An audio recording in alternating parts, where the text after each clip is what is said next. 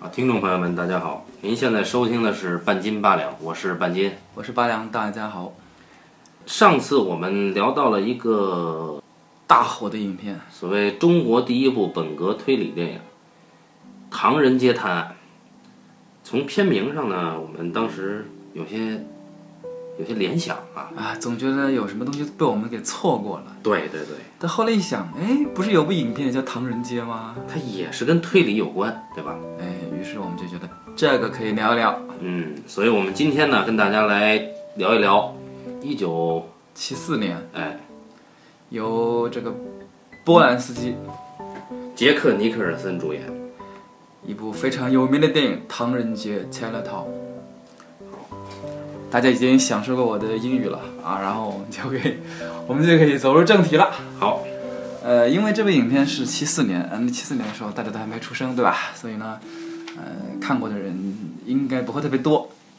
就是我花上了分分钟的时间，简单的跟大家说一下这是个啥。嗯，讲什么事儿呢？啊，是这样的，在四十年代的洛杉矶唐人街，有一位警员 Jack，啊，这个 Jack 就是由 Jack ·尼克尔森尼克尔森饰演啊。他呢，这个嗯因为某件事情就辞职了，不当公务员了啊，嗯，成为了一名私家侦探啊。私家侦探这个词儿，我们中国是不存在的啊，但是美国有。这个私家侦探呢，每天就干一些什么，呃呃，这个抓小三儿啊，哎，呃，就是偷拍一些这种这个东西的镜头啊，就偷拍一些画面啊，就干这种事儿啊，就是其实就是个偷拍客。但是某一天，这个有一位自称是莫拉蕾太太的中年女性上门了，请 Jack 调查她丈夫的外遇。哎，又这种事儿，对吧？嗯，那这个没办法，这种事情我反正在我做，反正人家给钱嘛，对吧？我也很擅长，那我就干吧。哎，杰克发现莫拉蕾是这个当地的水利总工程师，啊，正在因为这个修这个水利大坝的问题啊，跟这个那帮拥有土地的农民正在这个有纠纷。嗯，啊，随后呢，杰克就找到了一些穆拉蕾偷情的照片。正当他以为这事儿已经结束了的时候，哎，第二天早上，当当当，有人来敲门，说我是穆拉蕾太太，不许你再调查我先生。那，杰克一看，哎，这人跟上次穆拉蕾太太不一样啊，而且这个人我认识啊，这叫费唐纳威啊。哎而且美了好几个档次。对啊，这不一样啊，这肯定是有问题。然后杰克就说不行，我得查一下这怎么回事儿。结果一查，莫拉雷死掉了。嗯，莫拉雷一死，这事儿更复杂了。严重了。哎，接下来之前那个假的莫拉雷太太也死掉了。嗯，哎，这个后面到底有什么问题？这一旦事情涉及到凶杀，警察也介入了，对不对？警察也是以前的 Jack 的同事，嗯，也是好好基友。然后 Jack 就一点点透过这些蛛丝马迹，一点点查，一点点查，最后发现哦，问题在这个真正的莫拉雷太太，就是艾弗琳身上有问题。啊，这就是他艾弗琳，是不是你干掉了你先生？嗯，结果发现不是的，后面还有真正的原因。啊，这个原因我们就先不说了。对。但是他和这个艾弗琳坠入了爱河。对事实上，他一路穷追不舍，有一部分原因就是因为沉迷于这位艾弗琳的美色。嗯，好，这就是一个这个简单的故事。确实是美啊。对这个故事呢，大家一听啊，无非就是个这个唐人街好像有点像啊，嗯啊，是吧？是吗？这跟唐人街探案似乎是也有点的像，也是一个人啊，也要去查一个事情。不过呢，他一开始呢，并没有受到冤屈，我们的 Jack 没有受到冤屈，他纯粹是想把这件事情给查出来。当他查到这件事情背后有个巨大的阴谋黑手的时候，他的良知告诉了自己，我已经无法这么旁观下去，我一定要把这个无辜的莫拉里太太和他的女儿救走。但是，然而最终，在一个阴森黑暗的唐人街的夜晚，嗯，艾弗林被枪杀了，他的女儿被人带走了，杰克落了场空，他失败了，他的英雄梦破灭了。从此成就了影史上的黑色电影经典《唐人街》啊。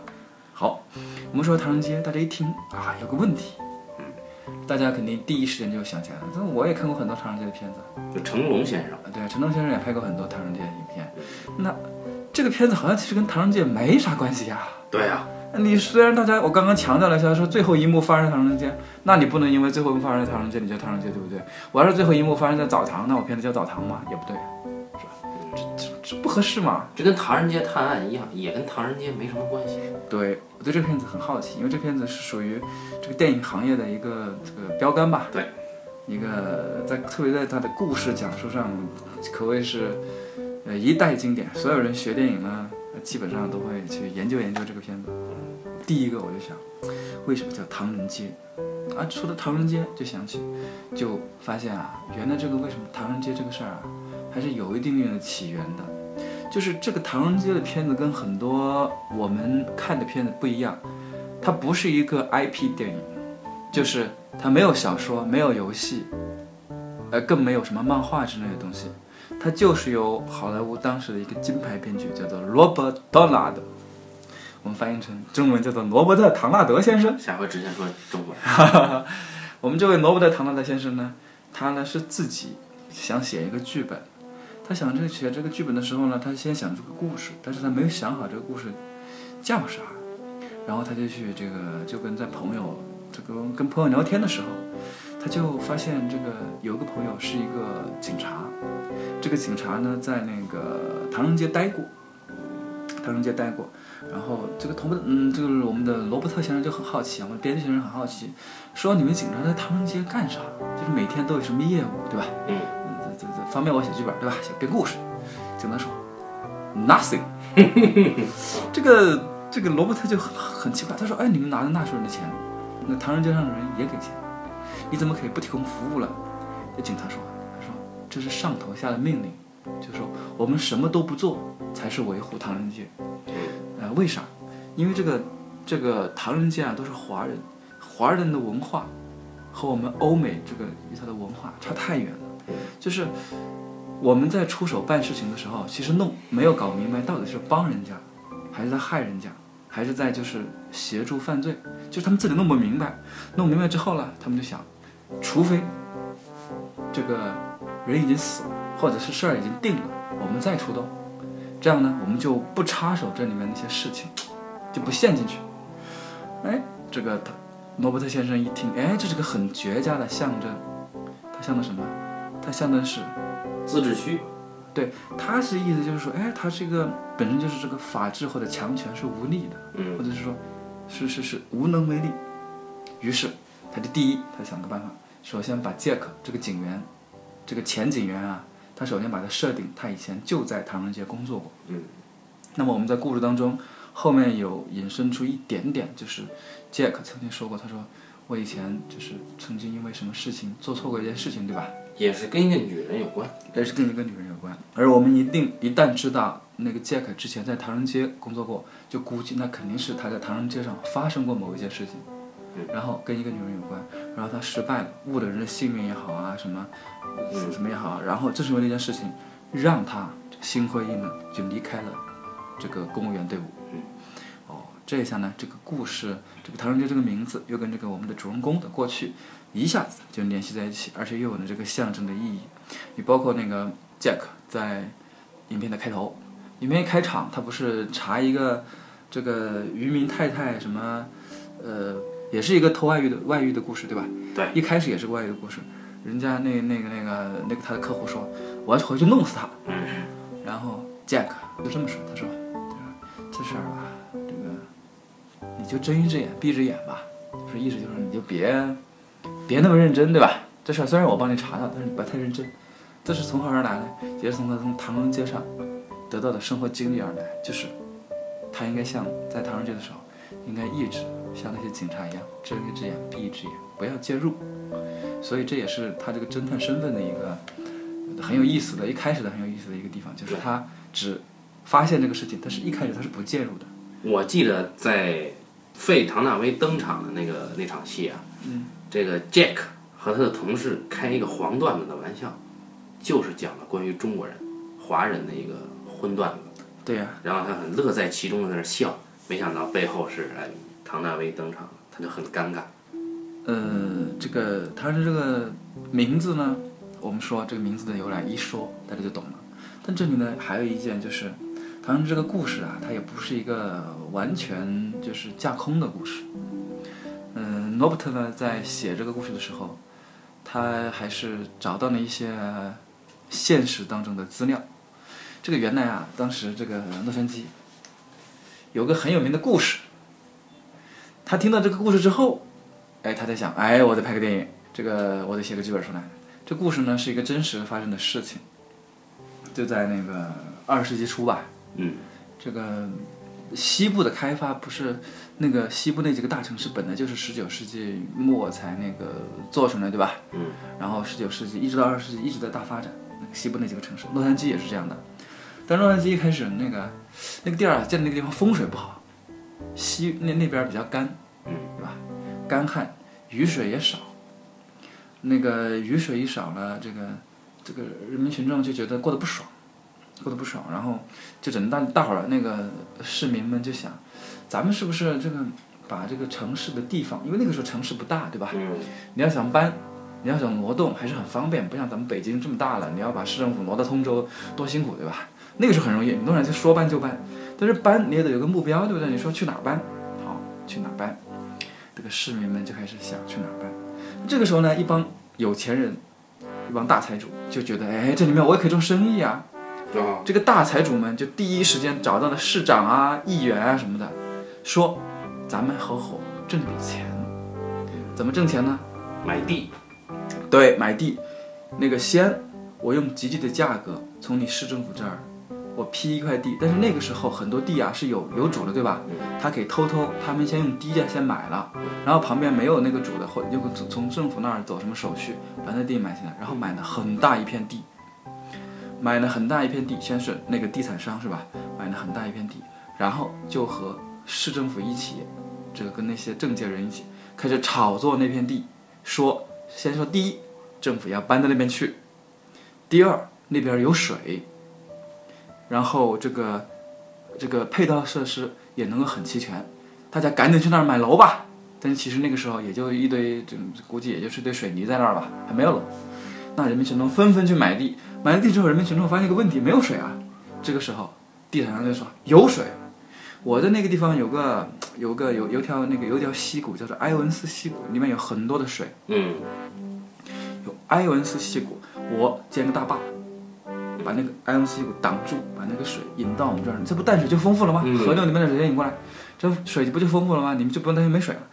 然后，但是我要做这个水坝呢，你得给钱，对吧？我发行这个水坝的那个债券，啊，多少多少的，到时候可以返息哦。管你借，我管你借钱。然后地产商，然后通过这个方式弄到了很多钱。嗯，他们一面建水坝，一面就建房子，对吧？房子也有部分钱，对吧？人家可能只付了首付，什么没那么多钱。他们反正就是空手套白狼，拿这个钱一面建水坝，一面建那个不够是吧？不够我再管你要。你也到后来，这个当时的那个市民也不是傻子，就说你怎么总找我拿钱，对不对？我不要那房子，或者说那个你赶紧把房子给我，我不管你。然后这个时候，这个地产商和政府就急了，他们想又想了个办法，他们跟水利局说好。我们《唐人街电影》里面出现水利局啊，他们这个地地产商就跟水利局说，把大量的淡水给倒了。本来那个时候这个又干对吧？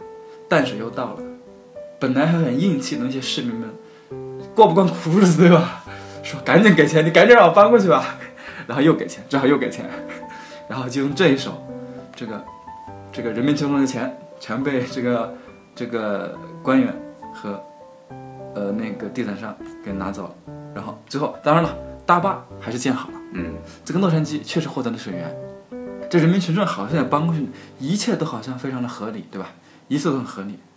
啊，这个差别就在于两点：第一，人民群众搬过去后都没钱了，又得跟又得为这个地产奋斗三十年；第二就是那个溪谷，因为那个建建了个大坝嘛，那个水全被引到这个大坝这边来了嘛，这个溪谷就没了。然后这个事件就叫做强奸埃文斯溪谷事件。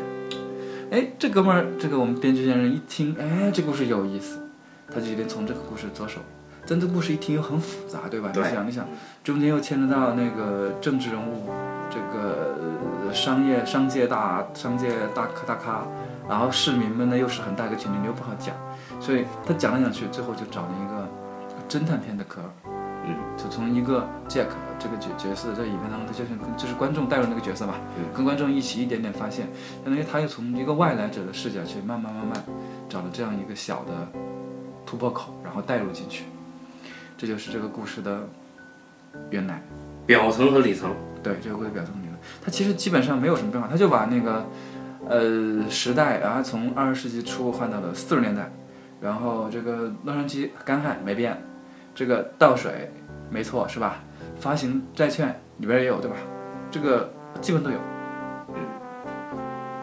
所以啊，这个故事就很有意思，很有意思。所以矛盾就作集中作用在这个水利局的官员。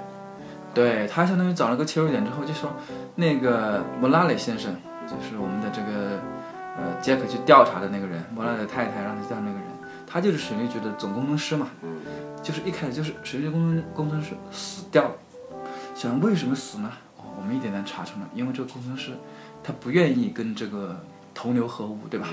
他不愿意把水倒掉，不愿意去欺骗人民，哎，这个就被人被暗杀了。而杀他的人偏偏是一位著名导演，叫休斯顿先生。约翰·休斯顿啊，在这里扮演着一个地方恶霸。对，地方恶霸。他不仅是恶霸，更重要的是他是穆拉雷太太的父亲，也就是说，他是这个工程师的岳父。对，是这种工程师的岳父。但是为了钱，他可以派人把总统他的女婿给弄死。这叫休斯顿这个。呃，大家可能还不是特别的熟悉，但是他确实拍过一些非常有意思的影片，比如《马耳他之鹰》。马耳他之鹰是对这部影片中其实有很多指代和致敬的东西。对于这个我们的这些迷影人士来说啊，可能有一些指代吧，那个我们可以后面再说。他拍的很有名的片子，嗯，包括那个《碧血金沙》，对吧？嗯。夜难人未尽，《胜利大逃亡》啊，《胜利大逃亡》可是史泰龙演的哦，《非洲女王号》。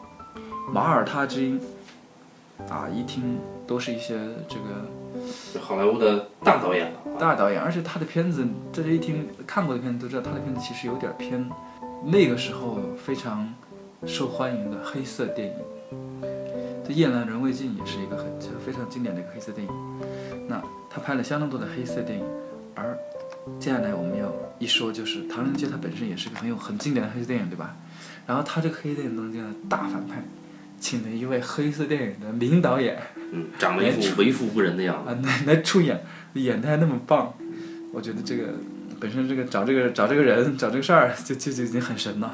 而杰克尼克尔森呢演的这个私家侦探杰克，也因为这个往脸上往鼻子上贴个白胶布，成为了好莱坞银幕经典形象啊。他是不是给劈了，把鼻子给那个割了割了。你说这哥们儿也是够惨的，一开始呢。他以为只是去偷拍一个富豪包二奶，啊，结果发现不是真正的，他这个事儿被人骗了。现在我堂堂啊，侦探杰克怎么可以被人骗？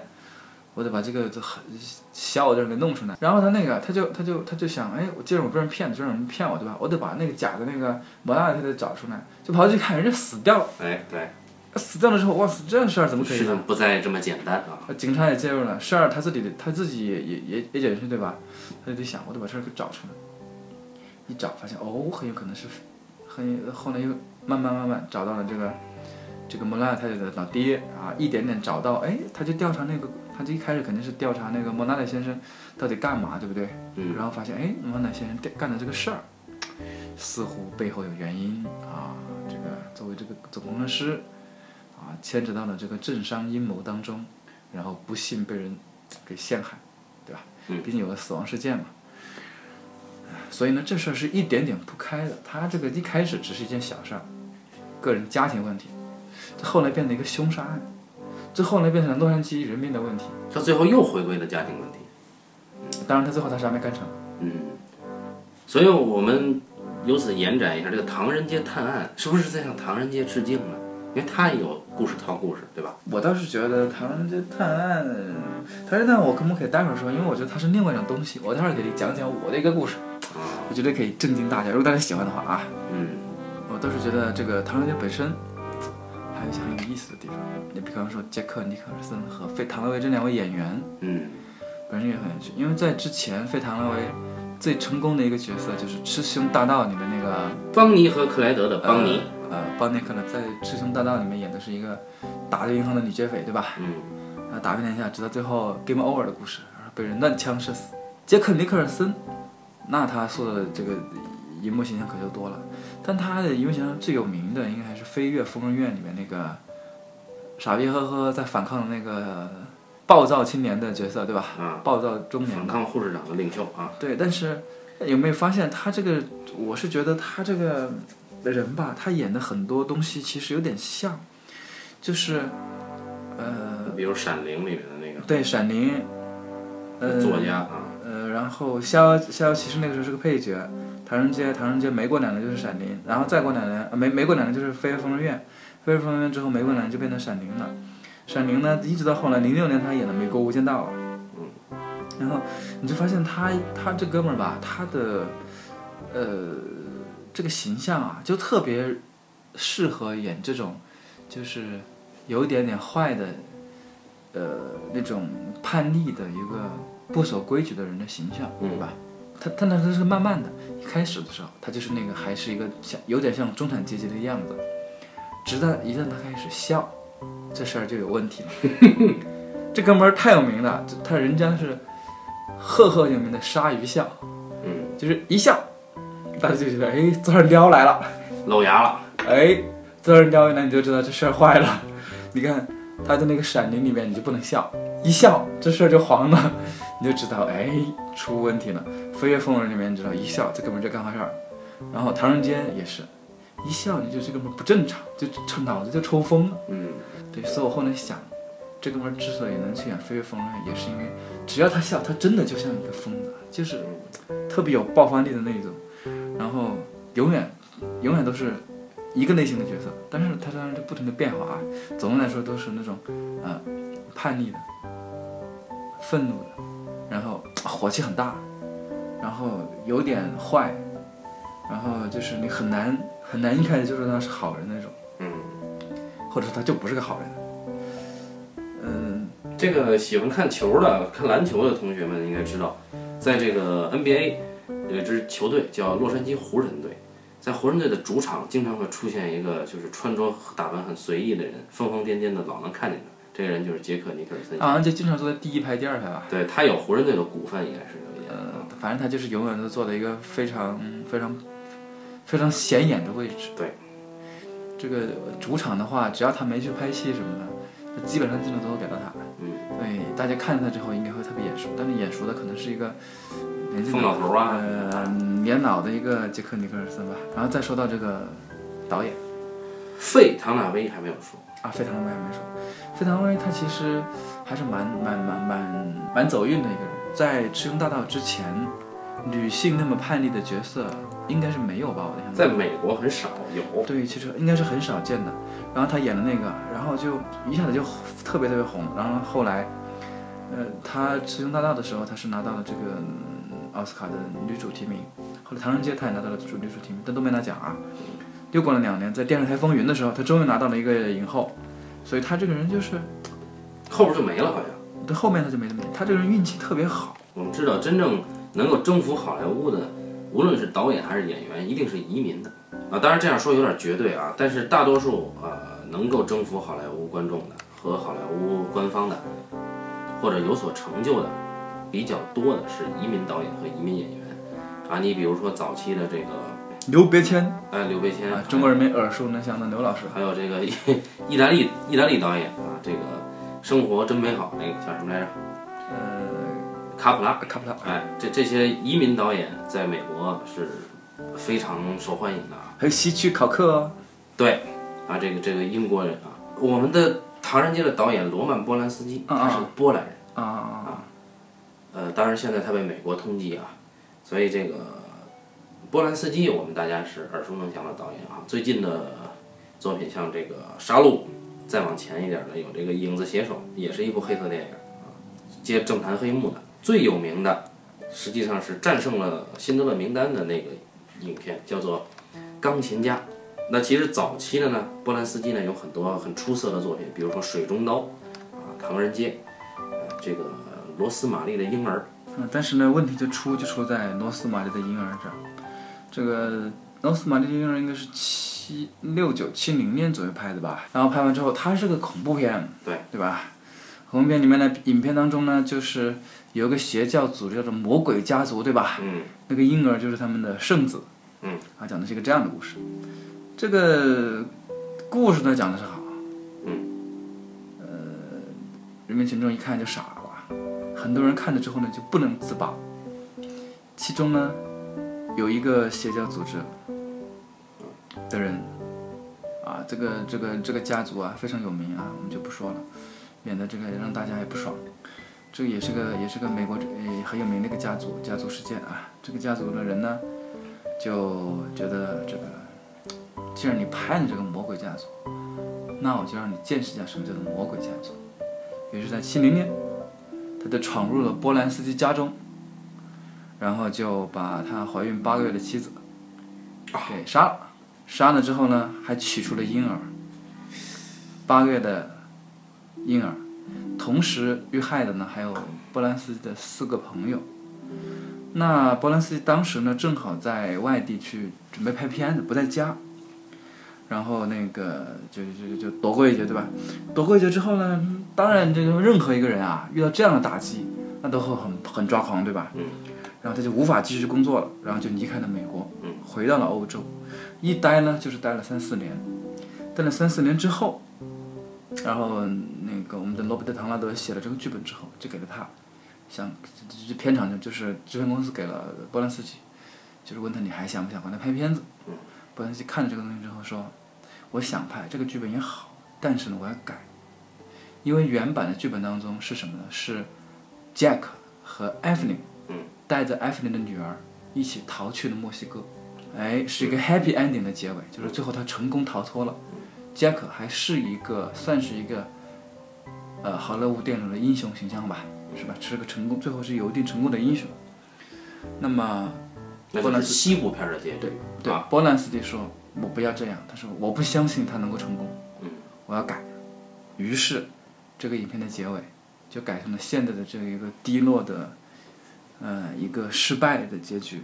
就成了黑色电影。对，然后就成了黑，这个就成了黑色电影的经典。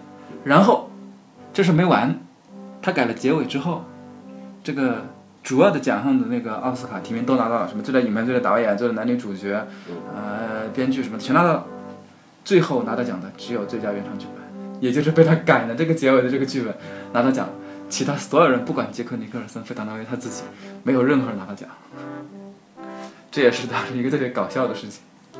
好莱坞一向这样啊。啊，对，所以这个片子当时他当时说选选选选约翰休斯敦，也是，也就说也是他这个剧本给到约翰休斯敦那儿，估计啊人家自己想拍，哦，老爷子估计自己也是想拍，当时的波兰斯基没让拍啊，因为那个时候，呃七十年代七差不多七五年的嘛。年纪也大了，就没有让老爷子自己上手。我们印象当中啊，因为我们没有说老爷子，我们刚说老爷子是个很有名的导演，对吧？然后又说了老爷子那个时候就是拍黑色电影，拍黑色电影，黑色电影的大导演啊，马耳他之鹰那就是黑色电影的一代神作啊。我们之前有提过黑色电影吗？其实有有提过黑色电影，那有提过黑色电影我就不重复了。就是从就让休斯顿出现在这部片子当中，他其实就有点这个迷影文化在里边儿，对吧？致敬。有点致敬在里边。啊，但是这片还没完，这个《唐人街》这个拍完之后啊，呃，大家都喜欢这个片子，过了好多年，过了好多年，也换二三十年吧。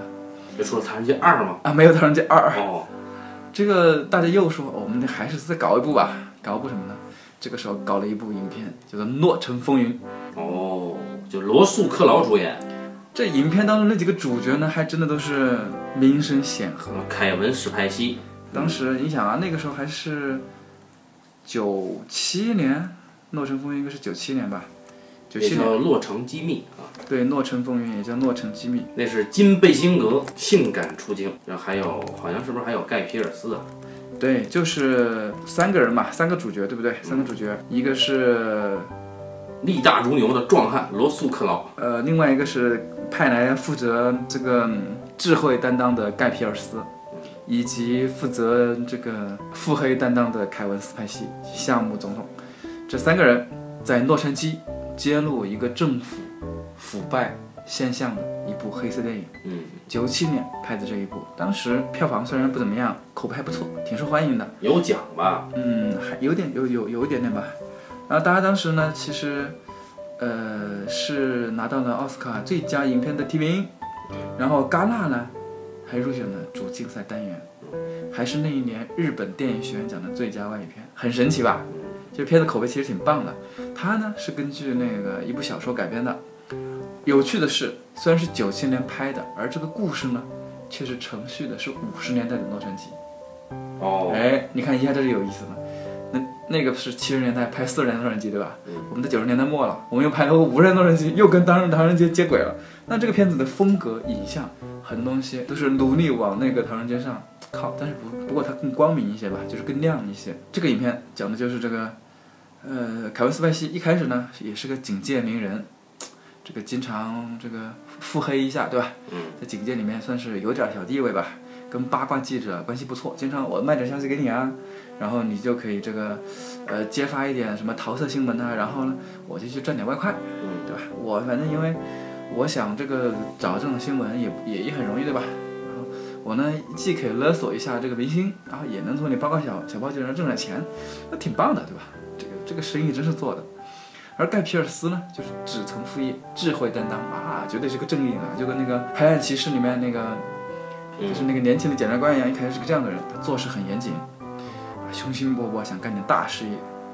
然后罗素克劳呢，就有点像另外一部影片《铁面无私》，哦凯文科斯特纳，对，铁面无私，个性冲动，总是呢被人笑。然后因为一起命案，这三个人联系在一起。因为是五十年代，那个命案一开始黑人嫌疑犯，一开始呢很快就结案了。但是这个盖皮尔斯觉得这事有问题，他就说服了罗斯克劳和凯文斯派西。但是呢，这个罗斯克劳开始不跟他们干，罗斯克劳自己干。凯文凯文斯派西呢又有自己的主意，然后三个人三条，他几乎三条线一起往前走，然后一点点很快就卷入了一起，其实是席卷当时的洛杉矶的这个明星事件。嗯，哎，后来才知道这些明星背后有阴谋，有跟政界的阴谋，然后贪污、谋杀、毒品啊，有人给毒品给明星，然后从控制这些这个明星的桃色新闻一系列啊，然后又向这个当地政府行贿，包括性贿赂和钱的贿赂，然后获得这个商商人就获得了这个利益美国真黑暗，啊！你看这没黑暗，你看是不是又很像唐人街这个故事？嗯，就是至少我们说这个这个最后揭开了这个东西啊，好像唐人街，哎，你看这就是一部标准的黑色电影的做派。当然，呃，我可以这个提前剧透一下，我们可怜的夏目总统当中很不幸被人给毙了。嗯，但是啊，这个影片有个光明的结局，对，就罗素克劳，最后虽然被人揍的这个鼻青脸肿，然后，哎，这儿有一个致命地方，他最后也是被人揍的鼻青脸肿，也是脸上贴了几块疤，好像怎么回事儿吧？嗯，就跟那个《唐人街》里面鼻子上贴块疤的杰克尼克尔森一样，但是是罗斯科呢还是盖皮尔最后带着姑娘走了那罗斯克劳带着姑娘，啊？罗斯科呢最后在香车美女跑了，嗯，成功了啊！就这一点上呢，就是还是与时俱进的吧。就是说，美国虽然很黑暗啊，但是还是个好莱坞标准。啊，对对对，美国虽然很黑暗，但是五十年代呢和四十年代还是相比是进步了，对吧？对，而这个高下之分就在于波兰斯基他不会屈从于好莱坞的标准，尤其在两部黑色电影中啊，呃，波兰斯基的这个影像上的节奏感其实是非常欧洲电影的，包括他镜头的长度，以及他整个的调度都是颇具作者电影标签的，或者说是作者电影风格的。那么，呃，这个《洛城机密》呢，其实更多的像是一个略微高于类型片一点点的这样一个类型片。对，它基本上还是一个类型片吧。但洛城洛城机密你又看着很爽，因为有罗素克劳嘛，那很嗨，你觉得哎很嗨？把那个椅子直接就给掰了，吧？对对对对，很嗨。啊，这个唐人街的时候呢，你觉得不会很嗨，你会很投入进去看，但是不是那种嗨法，就是嗨法不一样。嗯，唐人街是一整一点点渗透你，对你比方说那个片头一开始，这个 Jack 第一次他不是帮一个渔民拍了他老婆偷汉子的那个照片，对吧？对，拍的津津有味啊，。拍的津津有味。然后那个渔民看到之后大喊一声：“我要杀了他！嗯我要杀那个汉子！我要杀了隔壁楼！”然后 Jack 就把他推出了门。他说：“杀人可以，但如果杀人又想不被惩罚，就得有很多钱。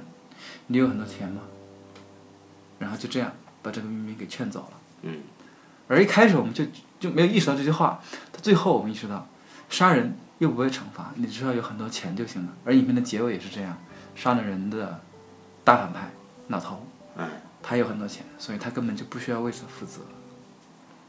所以这是一个处处留了留了这个点的故事，每一个地方，比方说这个这个影片的最后，邪恶的权贵恶贯满盈，这个恶贯满盈我们有些东西不能剧透是吧？就不说了，嗯，但他没有受到任何处罚。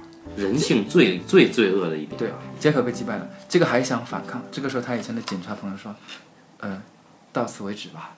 他说这里是唐人街，到此为止吧。意思就是你懂的啊。你懂的。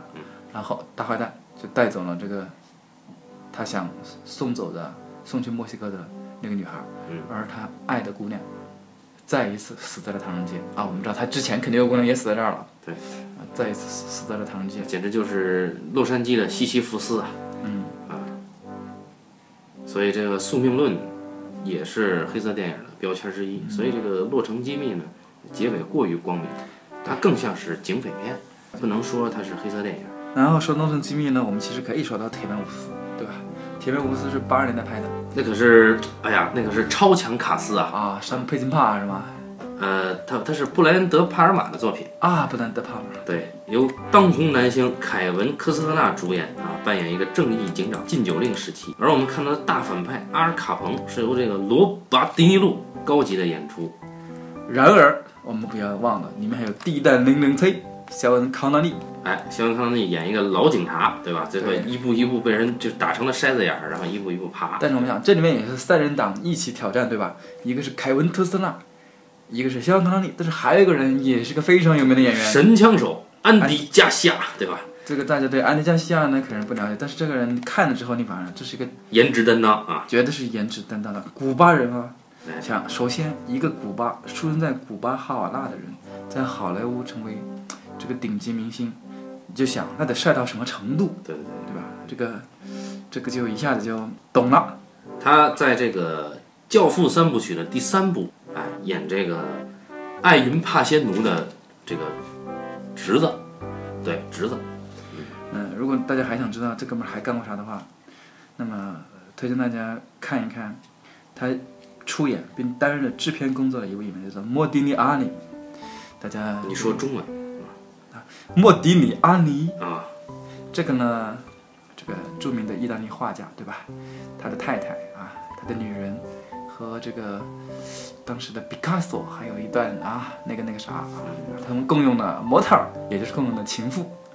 这个在呃我们的伍迪·艾伦之前拍那个《午夜巴黎》当中，我记得他好像也出现过，当时也是黄金时代啊顶级的艺术家，啊他出演了一个这样的角色。好像还自导自演了一个《古巴风云》是吧？就是一个很有才华，对吧？不是只靠颜值吃饭的。对，但是他确实非常的神奇。那个十三罗汉里面有他，对他演一个反派的，是十十几罗汉，我记得应该是十一罗汉吧，十一罗汉。演那个赌场老板嘛。嗯，对对对对对对。他演过的呃著名影片很多啊，这个雷德利·斯科特的《黑鱼》他演了，这个田园无私呢也是三雄斗大怪。对。啊、这跟大家看就明白了，难度降低了。唐人街的时候，我们的杰克只有一个人，他虽然有个助手，我记得他好像一个助手两个助手，他有助手，他那个但是起不了什么作用。侦探是他有跟班儿，但是那个助手能够跟香康利和安迪加西亚相比吗？当然不能。能够跟罗斯科劳和凯文斯派西比吗？当然也不能。但是到了《洛城机密》和《铁面无私》的时候，就是三个人联手斗一个人了，啊，这个难度就大大降低了。但是反派也厉害了。约翰休斯顿之后呢，出演大反派的是老巴迪尼路。那么这个老巴迪尼路演的是美国禁酒令上第一恶棍阿尔卡彭。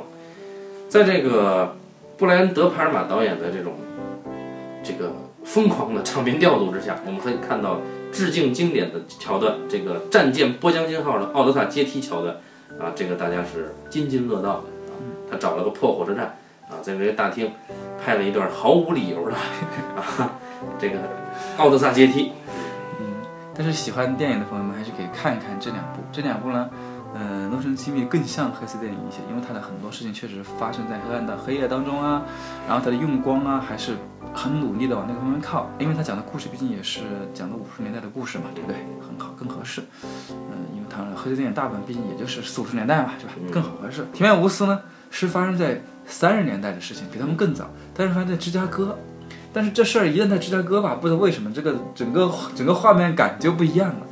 我印象当中特别深刻的就是，呃，里面当中有一群人骑着马去，所以他们致敬了西部片啊。对他们有有一群当中，他们为了拦住这个坏蛋，他们甚至骑着马去，这好像在。拦拦一堵墙，拦一堵桥。你可以想象，一群人坐马开枪，然后去，嗯，挡住那个桥上的那个车的和人。你可以想象那是个什么样的画面，就是它就破了一下芝加哥的都市。嗯，对，它已经破开了芝加哥都市，它已经不是一个我们那个黑色电影了。但呢很多很多东西也是很好看的，大家可以去看一眼。然后最后我们再翻回来，最后再说，我们一开始聊唐人街的起源，当然我们是因为受到了唐人街探案的启发。对对对对对。但是唐人街探案呢，呃，就像我们之前说的，我不不觉得唐人街探案是一个探案片啊，我并没那么觉得。它是一个动作很很有意思的动作喜剧。嗯，因为我最近呢在做一个科幻片哦，《银翼杀手三》啊，还真不是，《普罗米修斯二》这个片子叫做《双虎屠龙二》。哦，《双虎屠龙》哦，这片子呢就讲一个，我当然我还大家不要大版我的故事啊，我可以跟大家简单说一下，就是在未来世界啊，在科幻发展到一定程度的未来世界，这个大家在两个世界生活，就不不仅仅是在现实世界中生活，这个世界多出了第四个维度，嗯，就是虚拟世界的维度。我们在现实当中，我们有时间、空间，还有你这个 x、y、z 走，对吧？嗯，这个是空间两维，时间一维，啊，走完了三维。在虚拟上呢还有第四维，你可以进入虚拟世界，干很多很多的事情。比如说，你可以在虚拟世界体验杀人放火啊，然后但是呢，你在虚拟世界体验放火那是在一固定区域啊，啊，你可以杀人放火。不就是侠盗猎车手吗？嗯，对对，你可以玩那个。然后你可以在虚拟世界呢，跟你在这个加拿大的朋友见面，坐在一起说话，啊，对吧？这样就跨越了地域的限制。嗯，哎，然后呢，你也可以在虚拟世界这个跟你最想、最喜爱的明星亲切的交流有多亲切？啊，亲近就是你看你能花多少钱嗯，？看你能花多少钱吧？哦对，对，就是虚拟世界。那虚拟世界呢，甚至可以让这个呃这个残疾人重见光明啊，或者是说重新可以获得运能够自由的运动啊，不是阿凡达吗？这这就是虚拟世界嘛。哦，然后是未来世界就有一个这样的虚拟世界，大家可以在虚拟世界里面生活，跟现实世界是完全对应的。就是说你的年龄什么东西对应的，但是其他你可以不对应。然后你不喜欢你这个面部，哎，你可以换一个面部，对吧？也可以换，对吧？那大家就觉得很畅快，我可以隐藏自己，啊，这个虚拟世界很棒。然后在这个虚拟世界发生了一起这个案件，因为按道理在虚拟世界杀人啊、放火啊，你只能在游戏区域玩。但是有一天他们在虚拟世界的正常区里面也玩了一把，就发生了案件。然后虚拟世界的管理员，这这有这个工程师对吧？就想，哎，这种事情以前没有在虚拟世界发生过，对吧？嗯，我这虚拟世界没有这个治安部门怎么办？我只好找警察来说，找那个警察说啊，你登录我们虚拟世界吧，我给你个账户，给你权限，你来给我调查这个案件，对吧？嗯，这就正常调查案件。然后，然后这个时候呢，有一个被冤枉的这个匪徒也上了这个虚拟世界，他要洗刷他的冤屈。嗯，然后一警一匪在虚拟世界相遇了，然后他们噼噼噼噼啪啪啪啪啊，经哒哒哒哒王牌对王牌，最后他们找一起联手，既开始他们俩死掐，后来他们一起联手找出了这个幕后大坏蛋，然后从虚拟世界里面找出了他的位置，然后在现实当中对应把他揪了出来。然后我把这故事讲完，突然发现，怎么跟我最近看过的一个片子很像啊？哎，这个片子不就是《唐人街探案》吗？所以意义是什么呢？意义就是，我意识到未来的科幻片，我意识到这个《唐人街探案》它其实就是为我们的科幻片打开了一扇新的大门。唐人街、泰国、曼谷，它事实上就是一个科幻的世界，我们可以在那儿发现任何事情，把警匪片在虚拟世界完成。所以，听众朋友们，我给你们一个新的生财之道。如果你们有编剧的、有导演的，你们听了之后，你们马上去跟你们你们公司说，我们做一个虚拟世界的故事。我们在虚拟世界里面可以破坏一切规则，只要我们最后说这是虚拟世界，然后最后在现实的时候，我们把它拎回来，让坏人绳之以法。那我说可以做三级片？可以啊，反正都是虚拟的。好，我现在开始征集女演员啊。啊，对，这个就是这就是相当于是，如果有听众朋友们听到最后听到这儿了啊，这就是送给大家的彩蛋。嗯，啊，大家不要介意，拿回去吧。从唐人街探案说到了虚拟世界犯罪，我们这一期就为什么脑洞最大的一期哈，那就，呃，我还是在征集女演员哈。那么感谢大家收听这一期的半斤八两啊，啊，我们下次再见。好，各位再见。